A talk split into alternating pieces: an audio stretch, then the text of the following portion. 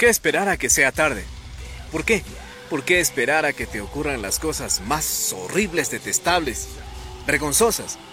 Para empezar recién a decir, wow, eso que me han estado diciendo acerca de Cristo es verdad. En el asiento de nuestra alma tenemos la confianza de que las cosas pueden cambiar. Eso se llama esperanza. Y es Dios quien la gestiona por el Espíritu Santo. Para que tú puedas en cualquier momento acudir a Él a través de una oración sencilla y entregarle tu vida. Y a partir de ahí legalizar tu relación con Dios. Así como uno se casa y escoge una sola esposa para vivir con ella toda la vida hasta que la muerte nos separe, pues de la misma manera debes legalizar, formalizar tu relación con Dios a través de la conversión.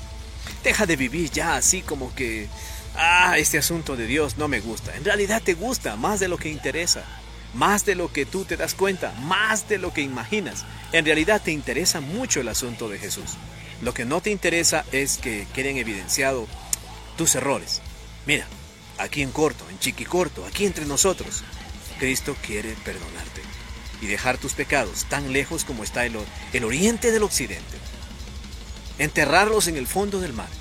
Mira qué preciosa forma de hablar para referirse a nuestros pecados. Quiere decir que si te escondes en Cristo, Él te va a defender de tus enemigos, de tus adversarios, principalmente de Satanás, los demonios y los secuaces en la tierra. Pero es momento de dejar de ser indiferente a Cristo. ¿Por qué vives como si Él no fuera a regresar?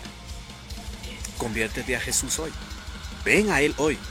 Su palabra dice en Isaías 26:3, Tú guardarás en completa paz aquel cuyo pensamiento en ti persevera porque en ti ha confiado. Ven a Cristo hoy, para que puedas decir como el apóstol Pablo en Gálatas 6, 14. Lejos esté de mí gloriarme en otra cosa que no sea la cruz de mi Señor Jesucristo, por la cual el mundo perdió su interés en mí y yo perdí mi interés en Él. Ven a Cristo hoy. Te estás perdiendo lo mejor de tu vida.